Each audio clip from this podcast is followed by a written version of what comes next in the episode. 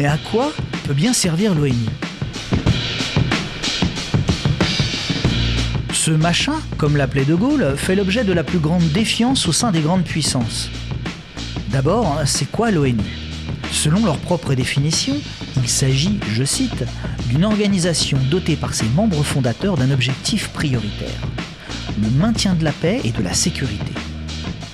Les activités des Nations Unies couvrent principalement les domaines de la prévention des conflits, du rétablissement, du maintien et de la consolidation de la paix, de la prise de mesures coercitives. Il s'agira donc de protéger les droits de l'homme, fournir de l'aide humanitaire, promouvoir le développement durable et garantir le droit international. Des objectifs qui peuvent paraître volontairement bien flous pour certains de ses membres, même parmi les permanents. L'ONU est-elle une puissante organisation de maintien de la paix et prévention des conflits? Rien n'est moins sûr, et sa puissance sur le terrain s'affaiblit d'année en année aux grandes dames d'État qui comptent sur elle pour les protéger. Mais qui pourrait bien souhaiter l'affaiblissement des Nations Unies et pour quelles raisons C'est à cette question qu'Anne-Cécile Robert nous propose de répondre. C'est comme si vous y étiez. Vous êtes sur Radio Cause Commune 93.1 à Paris, en DAB+, et partout en France sur Internet.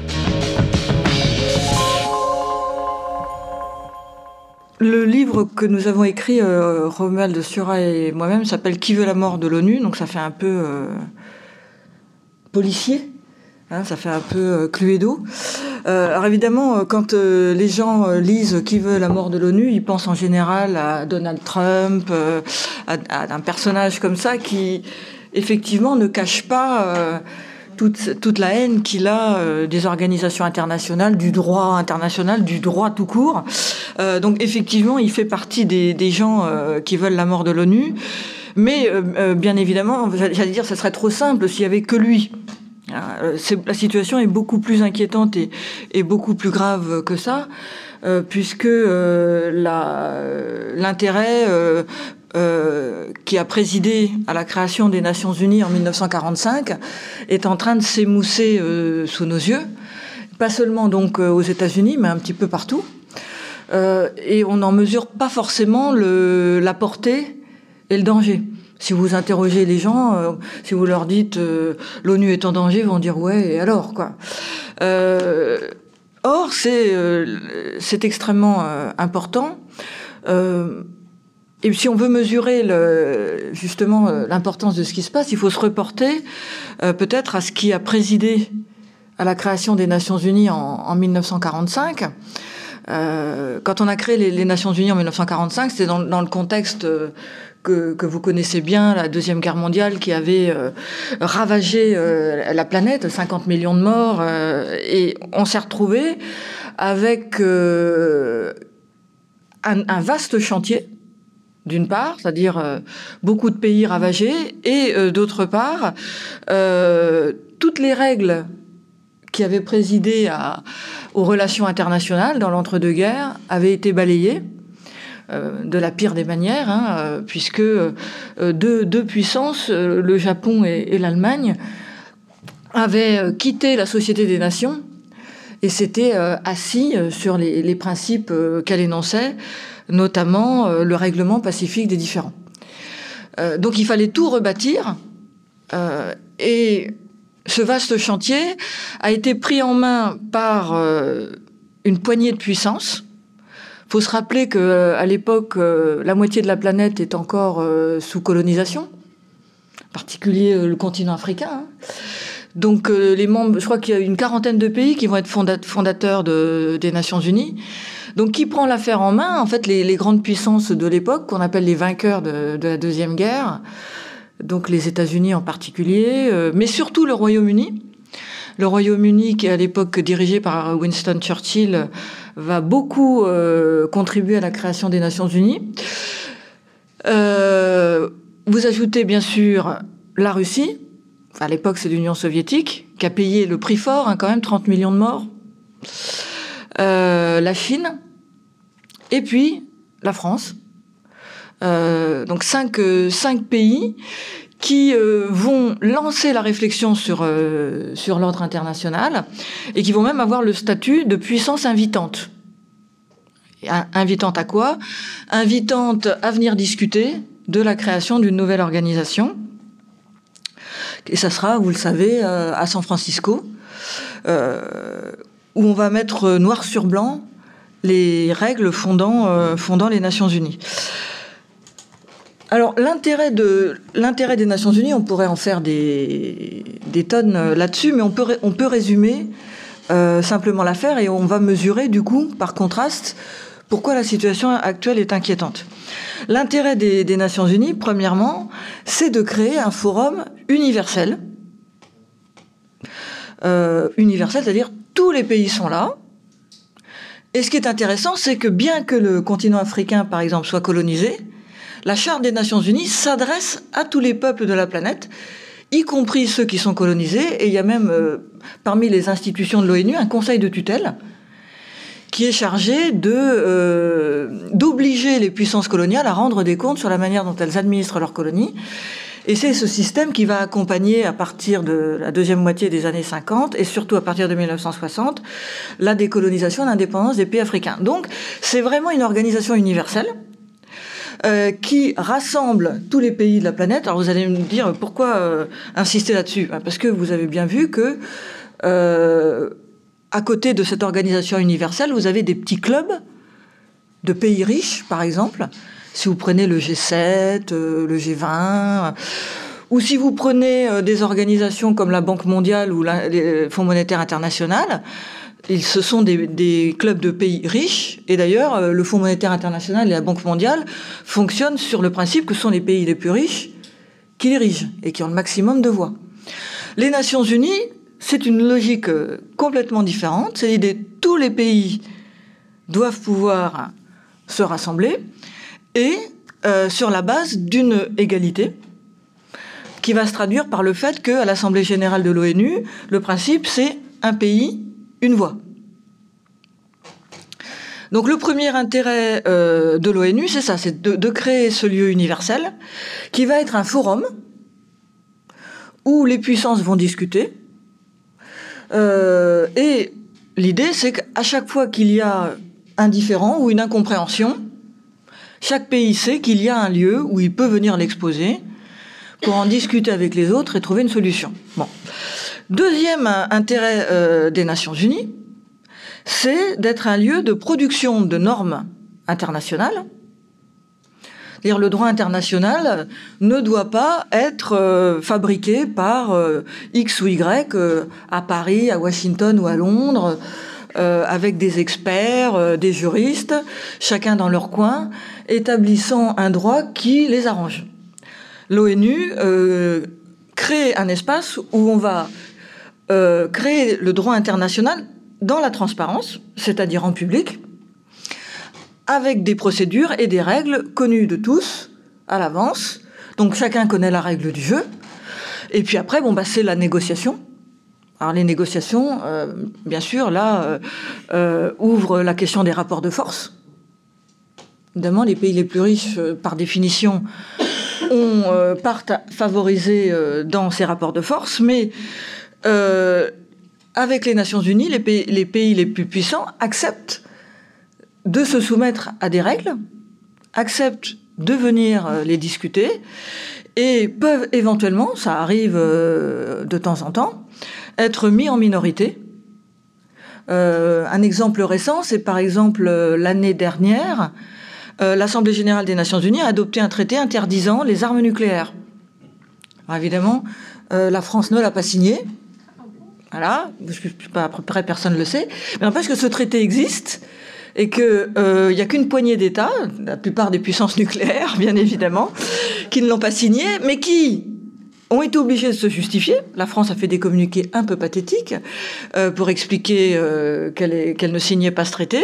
Et puis, avec ce, traité, des associations peuvent mener des campagnes. En France, il y a une, coalition dont le nom m'échappe, mais qui est notamment animée par l'ancien ministre de la Défense, Paul Quiles, qui fait des réunions pour, euh, et qui se fait signer euh, des textes et des pétitions pour obtenir que la France renonce à l'arme nucléaire. Donc voilà, le, les Nations Unies sont un lieu où on va produire euh, du droit international avec des règles et avec de la transparence. Et troisième intérêt des Nations Unies, c'est que elles ont été créées dans un contexte très particulier, 1945, où on venait de subir les horreurs que vous connaissez.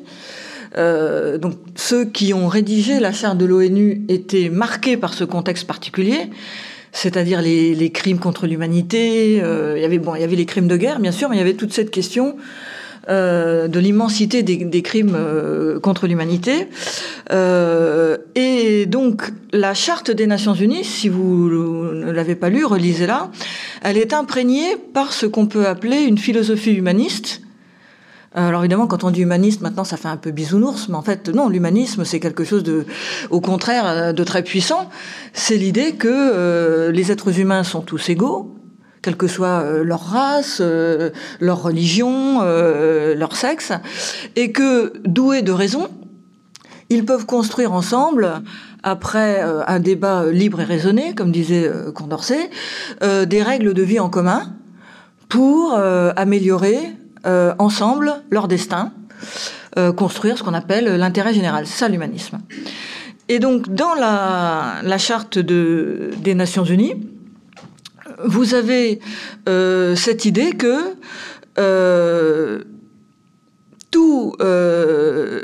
les pays, d'abord que les pays sont égaux et qu'ils doivent régler leurs différends de manière pacifique on oublie souvent ça, hein, parce que quand on parle de l'ONU, on parle souvent du chapitre 7, fameux chapitre 7 qui autorise, vous savez, euh, le Conseil de sécurité à envoyer euh, l'armée bombarder. C'est celui qu'on a utilisé pour la désastreuse intervention en Libye mais de 2011. Mais on oublie qu'il y a un chapitre 6 qui oblige les États à négocier.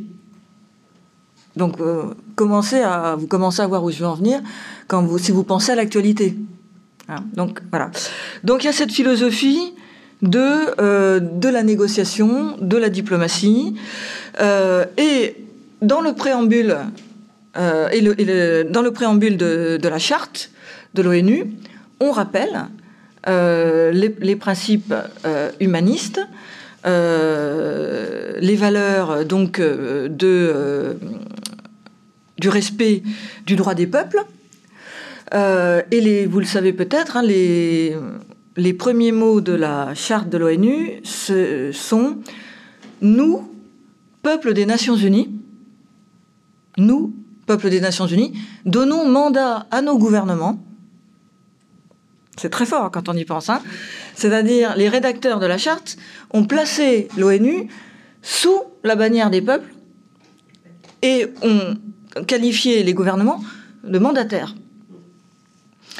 Donc toute la, philosophie de la charte, c'est que les peuples sont euh, les éléments de base de l'ordre international, au nom de, desquels cet ordre international doit être construit et régi, et les gouvernements doivent toujours se rappeler qu'ils ne sont pas des potentats qui font n'importe quoi, mais qui sont là pour euh, satisfaire aux intérêts de leur peuple. Alors si vous ajoutez euh, à ça que la charte de l'ONU est immédiatement suivie de l'adoption en 1948 de la Déclaration universelle des droits de l'homme, qui est un texte lui aussi euh, magnifique, imprégné également euh, de l'humanisme. Vous voyez toute l'ambition qui imprègne l'ONU. Je ne prendrai euh, qu'un exemple. si vous regardez la Déclaration universelle des droits de l'homme. Euh, vous prenez par exemple l'article sur euh, le droit à l'éducation. vous verrez que le, droit à l'éducation est défini comme étant évidemment le droit pour les enfants à aller à l'école, sans discrimination de sexe, de race, de religion, mais il est également précisé que l'éducation doit servir à l'autonomie des individus, à les construire comme des êtres conscients et solidaires, animés d'une culture de paix et de fraternité. Vous allez me dire, qu'est-ce que ça a d'extraordinaire? Ben, Regardez euh, le, même article, euh, l'article correspondant de la Charte européenne des droits fondamentaux de l'Union européenne, qui a été adopté en décembre 2000, Donc c'est la charte de l'Union européenne. Le droit à l'éducation est résumé au droit d'accès au service public scolaire et à la formation professionnelle. Point barre. Voilà. Donc il y a euh, dans le système des Nations Unies une philosophie euh, humaniste euh, qui est destinée non seulement à empêcher le retour des crimes du passé, mais à tirer toute la société internationale vers le haut dans le sens du progrès. Alors, bien évidemment, personne n'est naïf dans, cette salle les Nations Unies, avec leurs beaux principes, n'ont pas créé immédiatement le paradis terrestre. Ça saurait. Hein. Bien évidemment, l'adoption de la charte et de la Déclaration universelle des droits de l'homme n'a pas, comme par enchantement, euh, transformé euh, la planète euh, en un monde fraternel, solidaire, etc. Mais comme disait l'un des secrétaires généraux de l'ONU, L'ONU n'a pas été créée, n'a pas été inventée pour installer le paradis. A été, elle a été inventée pour nous empêcher de vivre l'enfer. Donc c'est plutôt euh, comme ça qu'il faut voir les choses. le but prosaïque de, l'ONU, c'est effectivement d'empêcher l'enfer sur Terre en y mettant tous les moyens que les gens de bonne volonté, comme disait Jules Romain, je crois, les hommes de bonne volonté.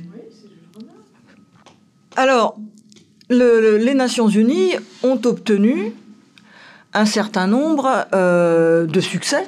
Bon, on va bien sûr parler de ce qui ne va pas, euh, mais souvenons-nous quand même, on a évoqué tout à l'heure, euh, par exemple, les pays colonisés.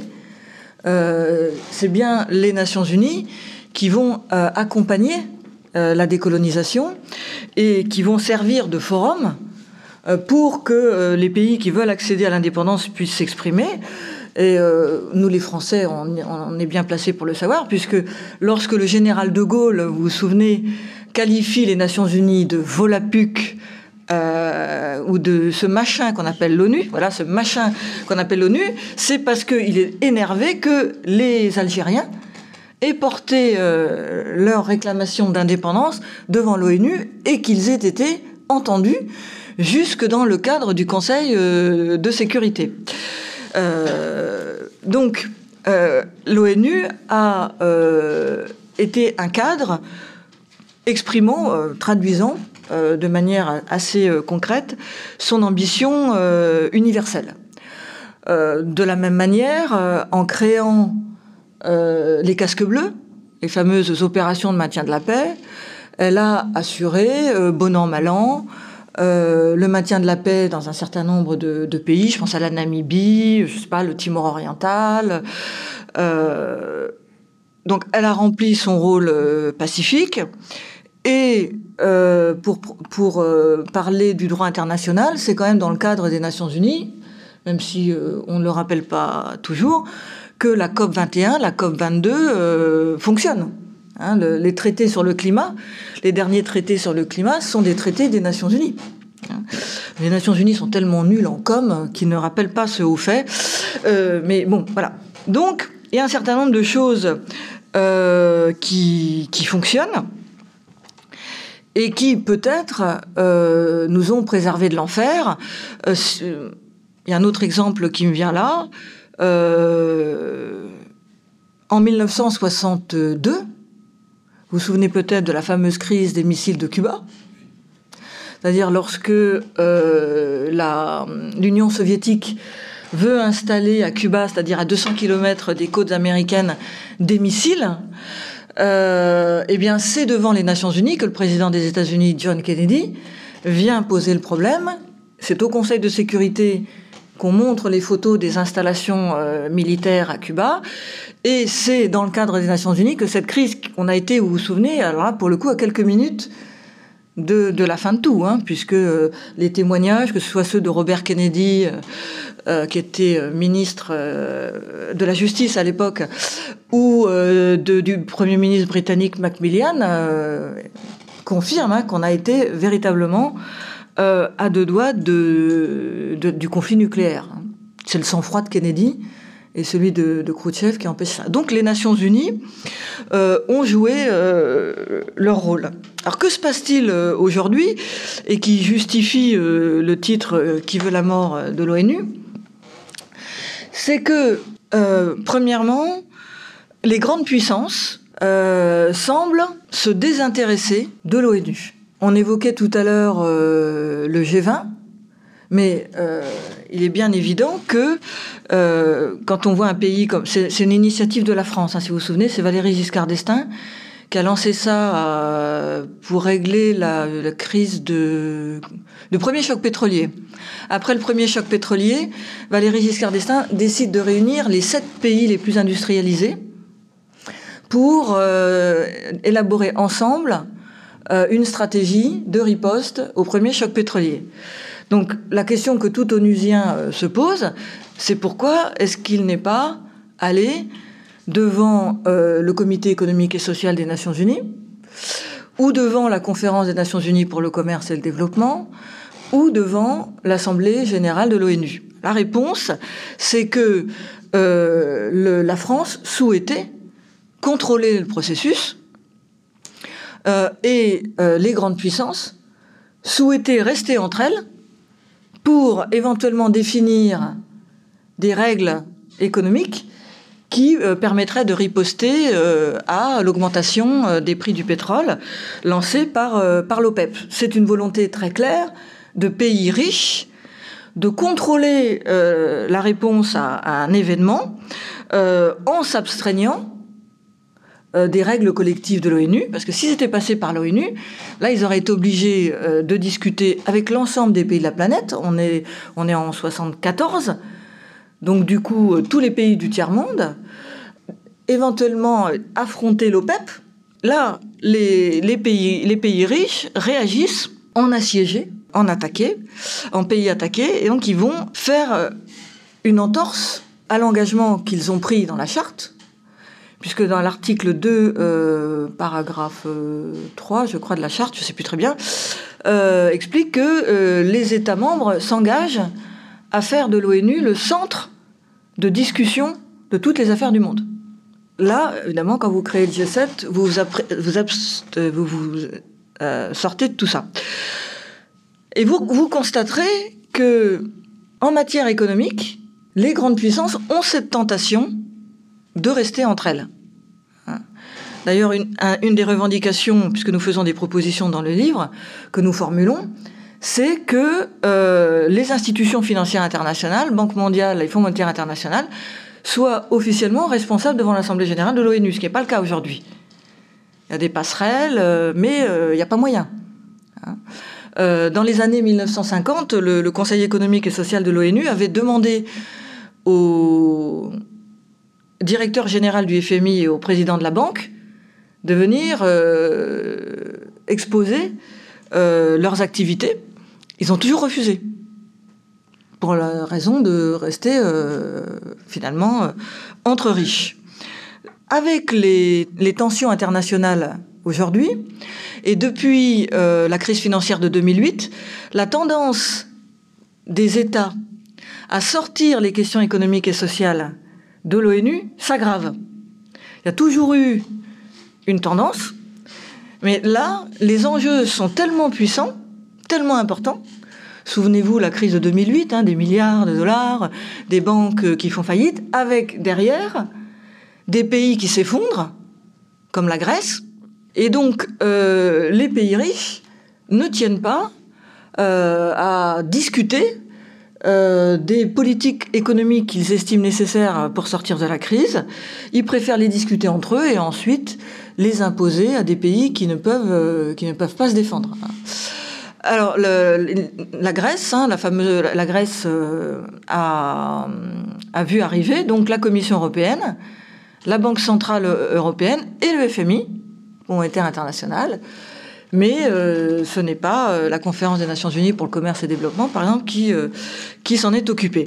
Donc cette tendance s'aggrave au moment même où les défis économiques eux-mêmes s'aggravent, puisque on, on sait qu'une crise financière s'annonce.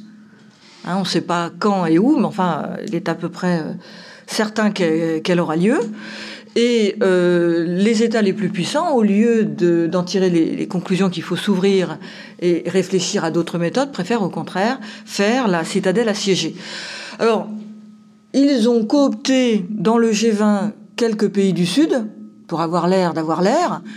Mais euh, ça ne change rien. Si vous regardez dans le G20, on fait venir le Brésil, euh, l'Afrique du Sud, mais c'est quand même le petit club d'origine, les sept pays les plus industrialisés, qui continuent de tout contrôler. Hein. Euh, le Brésil ou l'Afrique du Sud font de la figuration dans tout ça. Hein. Mais on, a, on a un effet d'affichage, si vous voulez. Donc il y a une tendance à marginaliser l'ONU sur des questions qui sont extrêmement importantes, avec des effets très concrets sur des tas de populations. si on pense au programme de développement en Afrique, vous voyez, ça concerne des, des millions de personnes.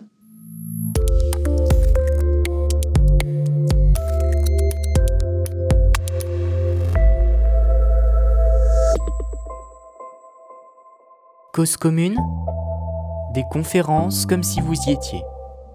Deuxième euh, sujet euh, d'inquiétude, c'est que le cœur euh, de l'activité onusienne est aujourd'hui attaqué. Je veux dire par là la paix et la sécurité. si vous lisez la charte de l'ONU, l'objectif principal, c'est le maintien de la paix et de la sécurité internationale, et tout le reste en découle. Hein. Bien sûr, l'ONU, on l'a vu, hein, a des visées plus larges, mais la paix est, considérée comme la condition de tout. Évidemment, vous pouvez pas avoir de développement si vous n'avez pas de paix, vous n'avez pas de droits de l'homme si vous n'avez pas de paix, etc.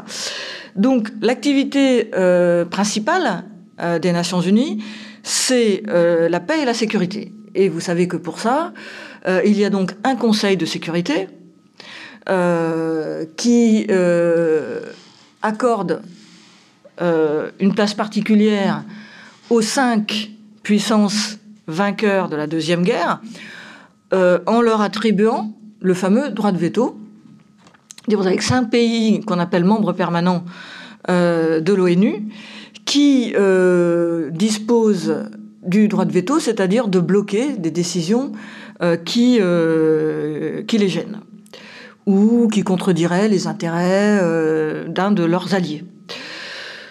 Alors ce, système s'explique euh, historiquement, on pourra revenir sur le veto euh, si vous voulez. En tout cas, ce que je peux dire à ce stade, c'est que s'il n'y avait pas eu le droit de veto, il n'y aurait pas eu les Nations Unies, parce que les États-Unis n'auraient pas accepté de participer à l'ONU. Hein. Après, il y a d'autres choses, d'autres choses bien sûr à discuter sur le sur le veto, mais euh, en tout cas historiquement, on sait très bien que euh, Roosevelt, qui était pour, le président des États-Unis de l'époque, hein, qui était pourtant un chaud partisan de l'ONU, n'aurait jamais accepté et n'aurait pas pu faire accepter au Congrès des États-Unis la participation euh, de son pays à l'ONU s'il n'y avait pas eu cette garantie du du veto. Alors c'est une enclave, par rapport à ce que je vous disais tout à l'heure, aristocratique dans le système universel de l'ONU. Euh, parce qu'à l'Assemblée générale, un État, une voix. Les puissants sont régulièrement mis en minorité, les États-Unis en particulier, euh, Israël euh, régulièrement. au Conseil de sécurité, il y a cinq privilégiés qui, normalement, doivent utiliser leur veto, non pas pour leurs intérêts, mais euh, au nom de l'intérêt général. Bon, voilà. Euh, alors ça marche plus ou moins bien. Euh, on voit par exemple que dans le cas du conflit israélo-palestinien, ça ne marche pas du tout, puisque les États-Unis bloquent toute condamnation d'Israël, hein, même quand les, les, crimes de guerre d'Israël sont avérés. Il n'y a qu'une fois, je crois, où les États-Unis, c'était du temps de Barack Obama, n'ont pas mis leur veto. Donc, euh, c'était à la fin du mandat de Barack Obama, et donc Israël a été condamné euh, par une résolution qui n'a pas été euh, suivie des faits. on n'a pas envoyé des casques bleus pour dans les territoires. Mais bon, vous avez cette possibilité de blocage. Mais grosso modo, bon an mal an, le système fonctionne. C'est-à-dire que le Conseil de sécurité arrive à euh, résoudre un certain nombre de, crises On parlait tout à l'heure du Timor oriental, on parlait de la Namibie. Euh, on peut euh, évoquer euh, la, Côte d'Ivoire, où il y a eu l'Organisation des Nations Unies pour la Côte d'Ivoire. Bon, ça marche bon an mal an. La nouveauté tout à fait récente, c'est que ce qui marchait bon an mal an, aujourd'hui est en passe de ne plus marcher du tout. Euh, pourquoi? Parce que les cinq permanents n'arrivent plus à s'entendre. Et pire que ça, ils n'arrivent plus à discuter. Résultat, les incendies s'allument partout. À côté des incendies classiques euh, territoire palestinien, vous avez maintenant la Syrie, depuis 2011, les cinq membres incapables de se mettre d'accord, l'Ukraine, incapable euh, de se mettre euh, d'accord. Venezuela, division. Donc le, système euh, est menacé de paralysie, alors que les incendies s'allument un peu partout. C'est-à-dire, si, si, vous voulez, on avait, pendant la guerre froide, deux blocs avec un statu quo, qui s'entendaient souvent sur le dos euh, euh, de, populations euh, locales pour maintenir un équilibre. Depuis la fin de la guerre froide, on retrouve des logiques de puissance qui veulent régir les pays qui les entourent. On voit ça avec la Russie, par exemple, qui veut régir son étranger proche. Euh, l'Ukraine, les pays d'Europe centrale et orientale, la Géorgie, la Chine, euh, avec, tout ce qui se passe en mer de Chine jusqu'au Tibet. Si vous regardez, les Chinois sont tellement forts qu'il n'y a jamais aucune résolution euh, qui vient même sur le bureau du Conseil de sécurité sur le Tibet ou, des, ou des choses comme ça. Et vous avez des crises qui s'enlisent, menaçant la paix mondiale, comme la Syrie, euh, tout ce qui se passe au Sahel. Euh, on peut parler aussi de l'Iran. Et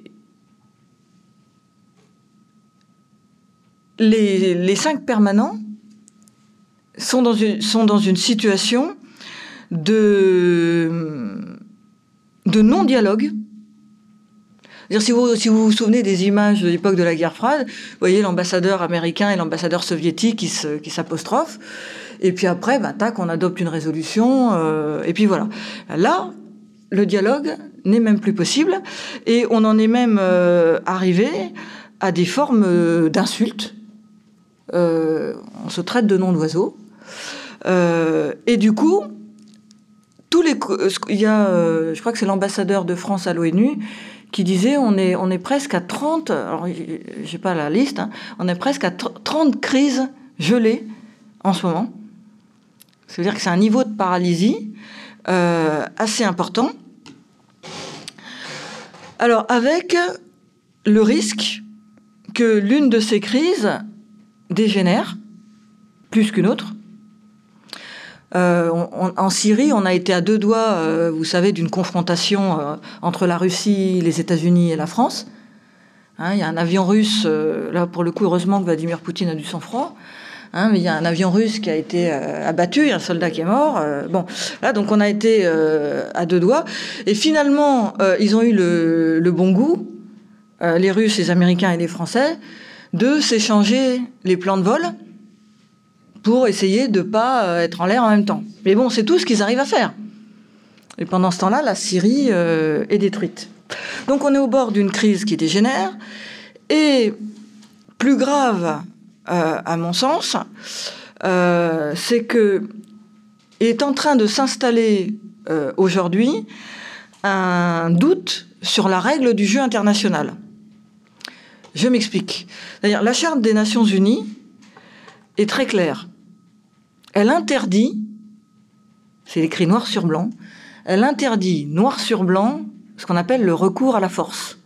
Les États s'abstiennent dans leur euh, rapport d'utiliser, enfin de recourir à la force, c'est-à-dire la guerre est interdite.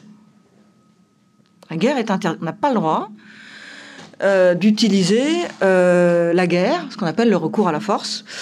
il y a deux exceptions. La première, c'est quand on est attaqué. C'est normal, hein, ça s'appelle la légitime défense. Et bien évident que si un pays vous agresse, vous avez le droit de riposter. Et la deuxième exception, c'est si le Conseil de sécurité des Nations Unies, au nom de la sécurité collective, décide de recourir à la force pour euh, rétablir euh, la paix ou la sécurité. L'exemple classique, c'est 1990, l'intervention contre l'Irak après l'annexion du Koweït. Là, j'allais dire, on était dans un cas d'école de droit international. Un pays en annexe un autre et le fait disparaître, euh, ça c'est un, une violation caractérisée du droit international, il n'y a même pas à réfléchir. Donc là, résolution du Conseil de sécurité, le Conseil de sécurité autorise un certain nombre d'États à intervenir militairement, vous vous souvenez de ce qu'on a appelé la première guerre du Golfe, et euh, le Koweït a été euh, libéré. donc voilà. Donc voilà, deux exceptions seulement. Alors le problème, Pardon. Le problème, c'est que depuis quelques années, les grandes puissances commencent à tordre euh, ces règles et elles le font de plus en plus cyniquement.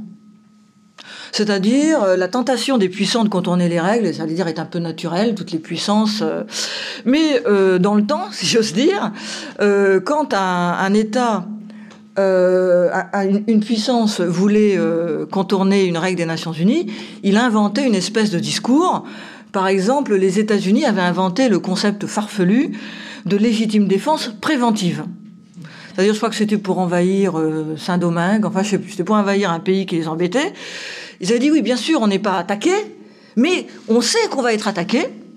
Donc, on, a, on fait de la légitime défense préventive. Donc, vous voyez, on est dans ce que dit la charte on est dans la légitime défense. Donc bien sûr, euh, c'était tordu, tout le monde les, critiquait, euh, et personne n'était dupe.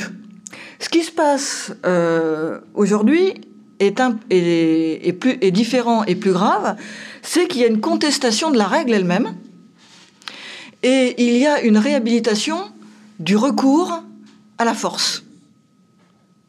C'est-à-dire qu'on est dans une situation où le recours à la force qui en principe est prohibé, devient le principe. Exemple, le tournant, c'est la guerre du Kosovo en 1999. Vous vous souvenez, en, 1999, vous avez le, les mouvements euh, d'indépendantisme de la région du Kosovo qui appartient à l'époque à la Serbie. Et euh, bon, la, situation dégénère. À l'époque, en Serbie, il y a un gouvernement euh, autoritaire, euh, étroitement nationaliste, si j'ose dire. Et il commence à y avoir des massacres. Bon, je rentre pas, si vous, on reviendra sur la guerre du Kosovo, mais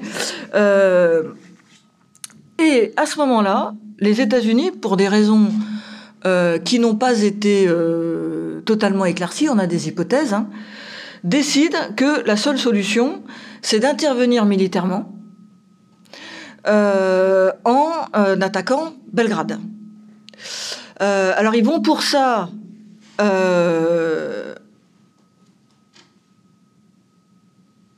évoquer, invoquer l'idée que le gouvernement serbe serait en train de massacrer sa population, qu'il y aurait donc une épuration ethnique, qu'on serait donc au bord d'un nouveau crime contre l'humanité. Slobodan Milosevic, c'est un nouvel Hitler, etc.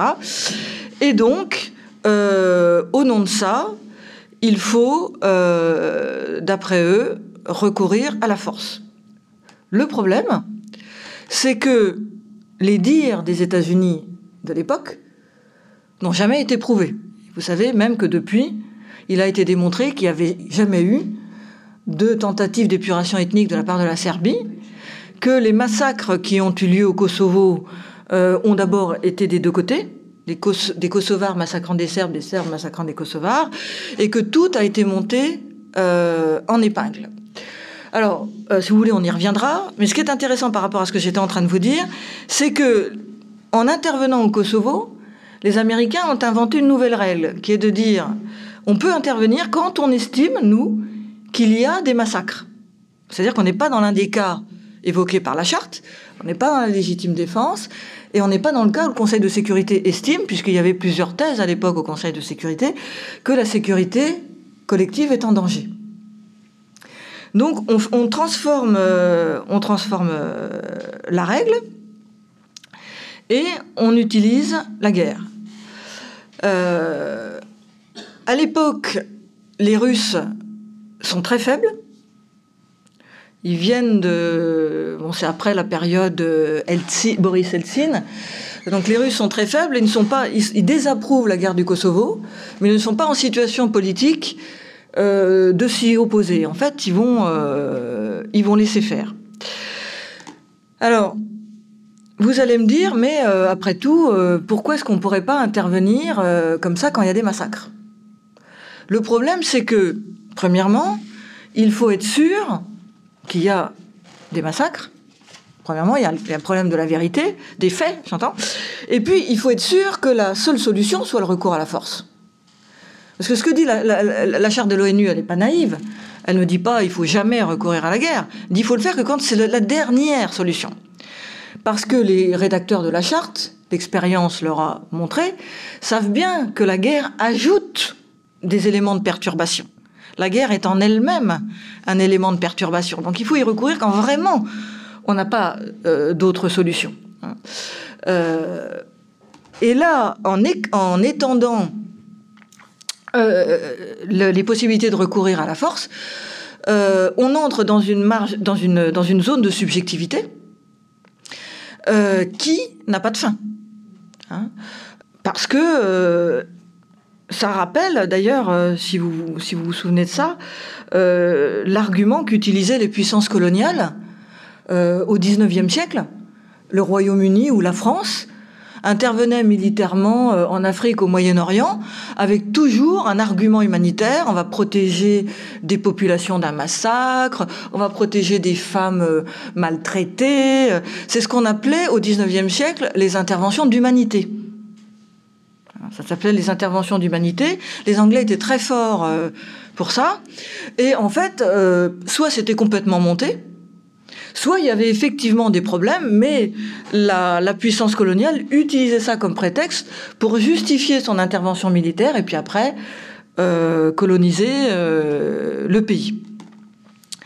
Donc à partir de 1999, ce qui se passe, c'est qu'on commence à sortir des clous euh, planté par la charte euh, des Nations Unies.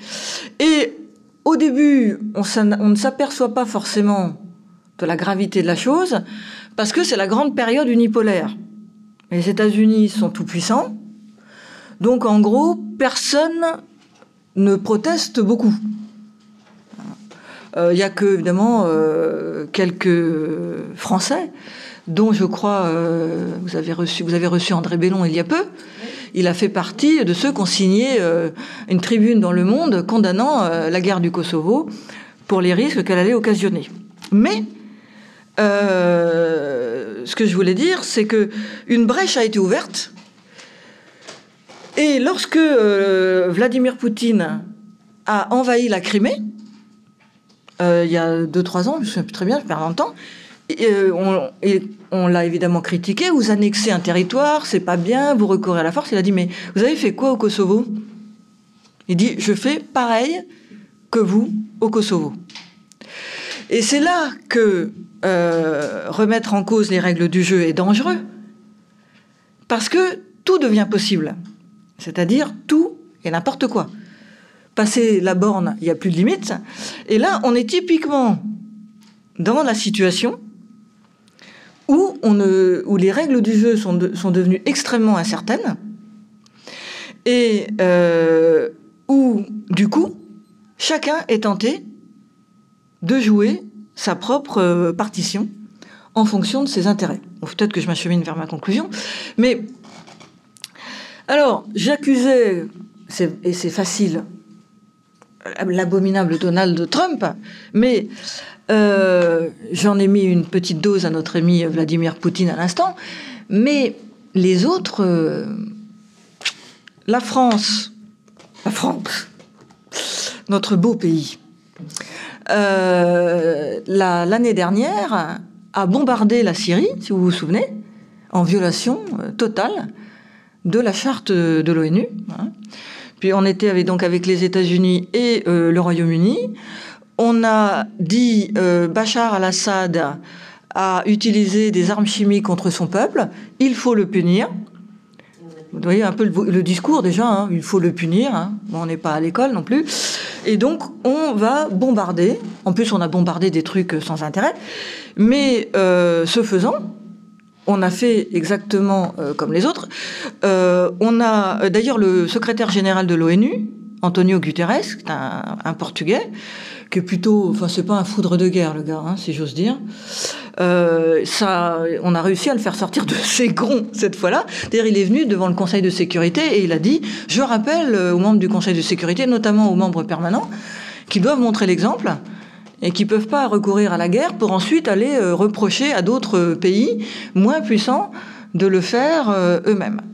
Donc là, on est rentré dans une zone de très grande incertitude qui euh, fait que, pour résumer, l'ONU est marginalisée sur les questions essentielles, notamment les questions économiques et sociales, qui sont elles-mêmes des facteurs euh, d'insécurité.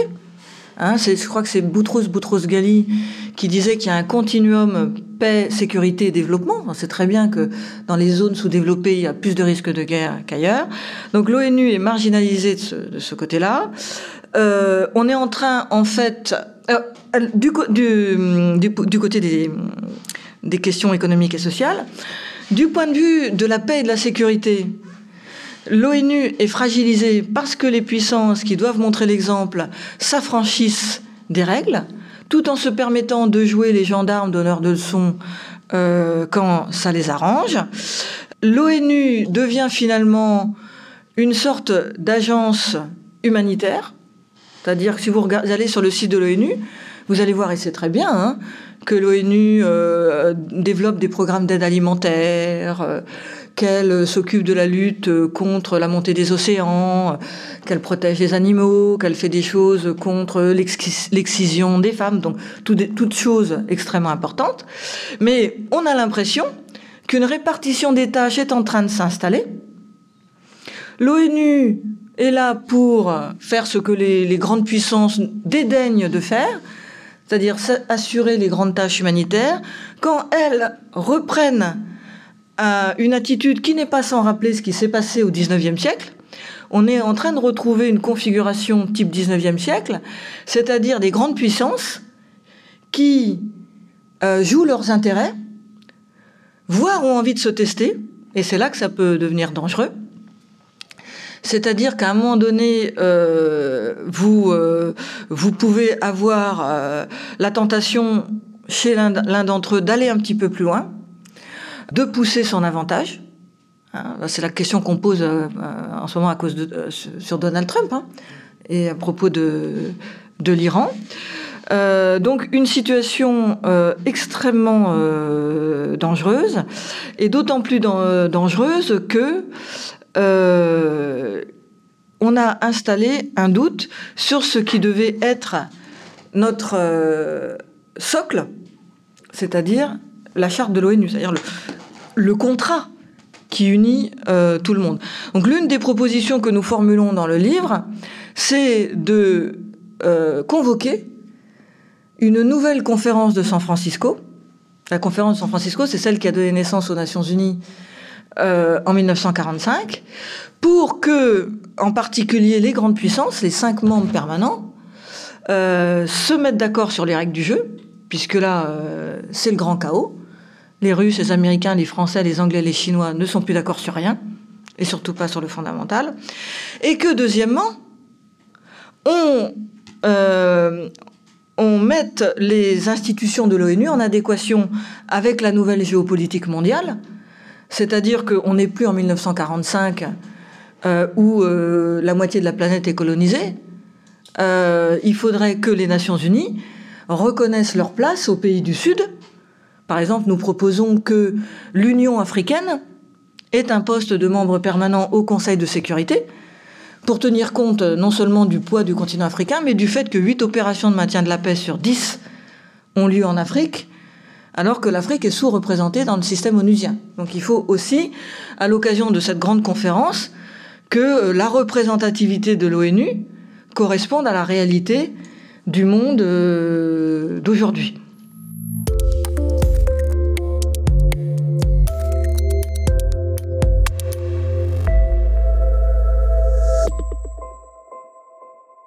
Cause commune, des conférences comme si vous y étiez.